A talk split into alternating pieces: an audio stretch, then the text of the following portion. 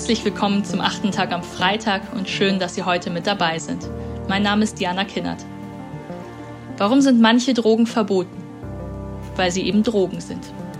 Über dieses intellektuelle Trauerspiel, verschiedene Drogenbeauftragte der letzten Bundesregierung betreffend, machen sich auf YouTube und Twitter einige meiner Altersgenossinnen und Altersgenossen lustig. Und tatsächlich. Immer mehr Menschen scheinen nicht nur in der Bundesrepublik, sondern weltweit der Meinung zu sein, dass pauschale Prohibition mit Kriminalisierung und zur Abschreckung schon lange nicht mehr zeitgemäß ist. Oder noch anders, dass viele, viele Chancen tabuisierter illegaler Substanzen, vor allen Dingen im gesundheitlich-medizinischen Kontext, bewusst geleugnet werden. Manche verstehen darunter unterlassene Hilfeleistung. Lange bevor ich mich für mentale Gesundheit, innovative Therapiemöglichkeiten oder auch die Chancen psychedelisch gestützter Behandlung interessiert habe, fielen mir internationale Investments in diesem für mich bis dato nebulösen Feld auf. In San Francisco bin ich öfter auf Aperitifs eingeladen worden, auf denen Microdosing das dominierende Thema aufgeriebener Tech-Pioniere war. Aber was ist dran am Trend Psychedelics? Hedonistische Pseudowissenschaft oder evidenzbasierte psychotherapeutische Ergänzung? Oder geht es um etwas ganz anderes, nämlich um den verantwortungsvollen Umgang mit Lebenswerkzeugen die abseits medizinischer Behandlung auf der einen Seite, aber auch kompensatorischem Rausch auf der anderen Seite liegen.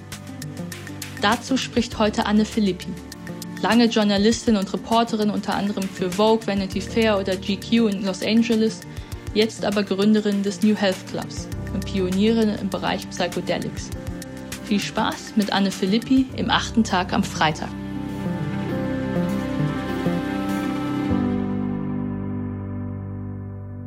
Warum wir psychedelische Substanzen als neue Tools betrachten sollten.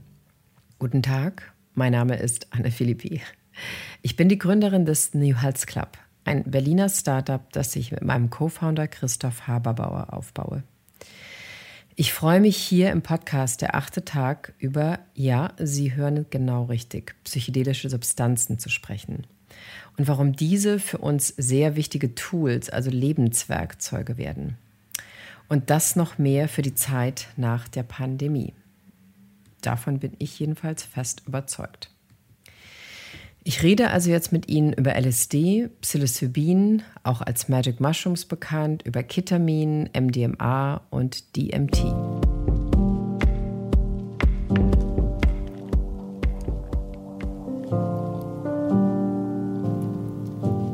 LSD. Die Droge erlebt ein Comeback und zwar in kleinsten Dosen. Der Rausch soll kaum wahrnehmbar sein und doch wahre Wunder bewirken. Teufelsdroge oder Wundermittel? Alles nur eine Frage der Dosierung?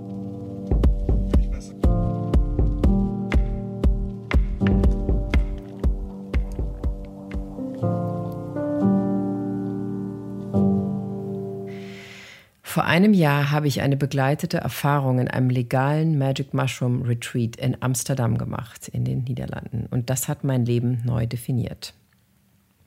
Doch mir geht es hier gar nicht um meinen eigenen Trip-Report oder darüber zu erzählen, was ich in meinem Magic Mushroom Trip erlebt habe, obwohl er für mich sehr signifikant war. Aber dazu ein anderes Mal vielleicht.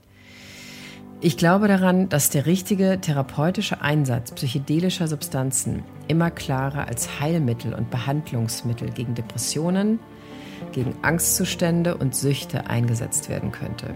Und wie gesagt, ich glaube, nach der Pandemie wird das alles noch viel wichtiger werden für uns. Wie das genau funktionieren soll, hören Sie in der kompletten Ausgabe von Der achte Tag. Einen schönen guten Abend, ich bin Alev Doan von The Pioneer und wie jeden Freitag präsentiert Diana Kinnert diese Podcast-Reihe heute mit Anne Philippi. Die Gründerin und Journalistin hat sich intensiv mit dem aktuellsten Stand der Erforschung von Psychedelika auseinandergesetzt. Sie wägt das Für und Wider ab, zeigt natürlich die Risiken auf, aber eben auch die Chancen. Es lohnt sich, ihr weiter zu folgen. Die komplette Folge hören Sie als Teil unserer Pioneer-Familie. Ihre Unterstützung macht werbefreien Qualitätsjournalismus möglich. Ich wünsche Ihnen noch ein schönes Wochenende. Ihre Alef Duan.